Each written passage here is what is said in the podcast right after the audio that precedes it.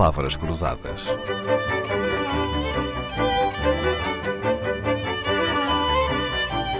Porque quase tudo é uma questão de semântica. Ana Starzenska Martins da Costa nasceu na Polónia, mas filha de diplomatas, viveu no Brasil até aos 9 anos, foi no Rio de Janeiro, nas brincadeiras com os amigos do Leblon, foi nos dias de praia da Barra da Tijuca que aprendeu a falar português, Ana? Aprendi a falar português na escola brasileira. Andou na escola brasileira? Andei na escola brasileira, andei na escola americana também. Houve um ano em que andei nas duas ao mesmo tempo. A acrescentar a isso, em casa falava polaco com os pais. Em casa falávamos polonês. Polonês, que é o polaco Polonês, em Brasil, no, no português do Brasil. Uhum. Eh, e com o tempo, com o meu irmão, falávamos eh, português. Então o que aconteceu ao seu sotaque brasileiro? Porque hoje fala português com sotaque de Portugal. Guarda o sotaque brasileiro? Guardo o sotaque brasileiro quando estou com brasileiros Usa? ele aparece.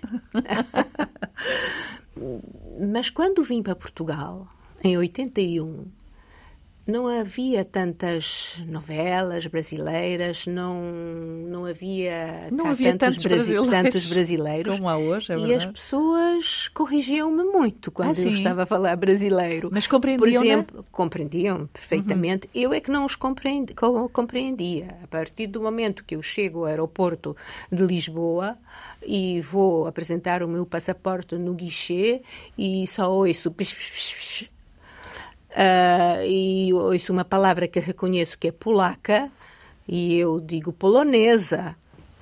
E a resposta foi outra vez e eu pensei, eu não falo essa língua. É uma língua diferente, não é? O português é uma língua diferente.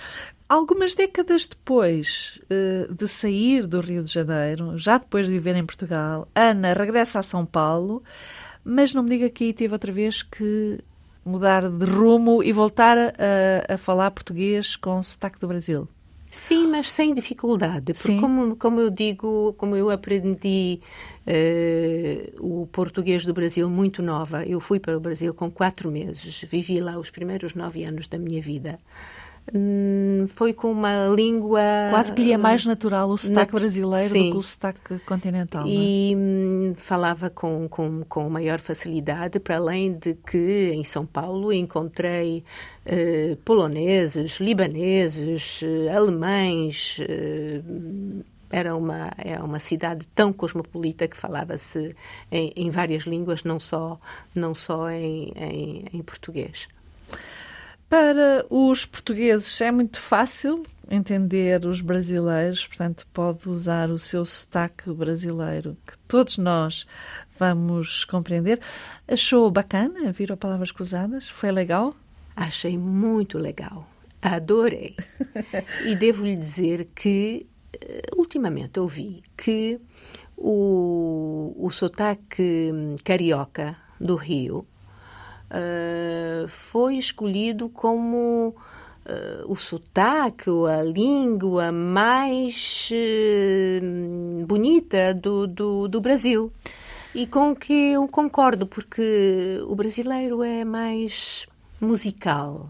É o português Os com vogais são mais, são mais, as vogais são mais abertas, É. mais musicais, enquanto em português nós engolimos as, as vocais, o que faz como que o português, para muitos estrangeiros, parece uma língua esla- eslava. Eslava. Uhum. E por isso também as pessoas dos países, dos países eslavos aprendem português Exatamente, facilmente. com mais quando- facilidade, é? que os Quando sons, quando- eh, quando a fonética é, é semelhante. Ana Starzenska Martins da Costa, nascida em Lodz, a terceira cidade polaca, vive há anos em Portugal, atraída pelo estudo da influência árabe na Península Ibérica. É especialista com uma tese de mestrado na poesia de Al-Mutamid. Ana fala, lê e escreve em várias línguas e vários alfabetos. Árabe, russo, polaco, português, inglês e francês.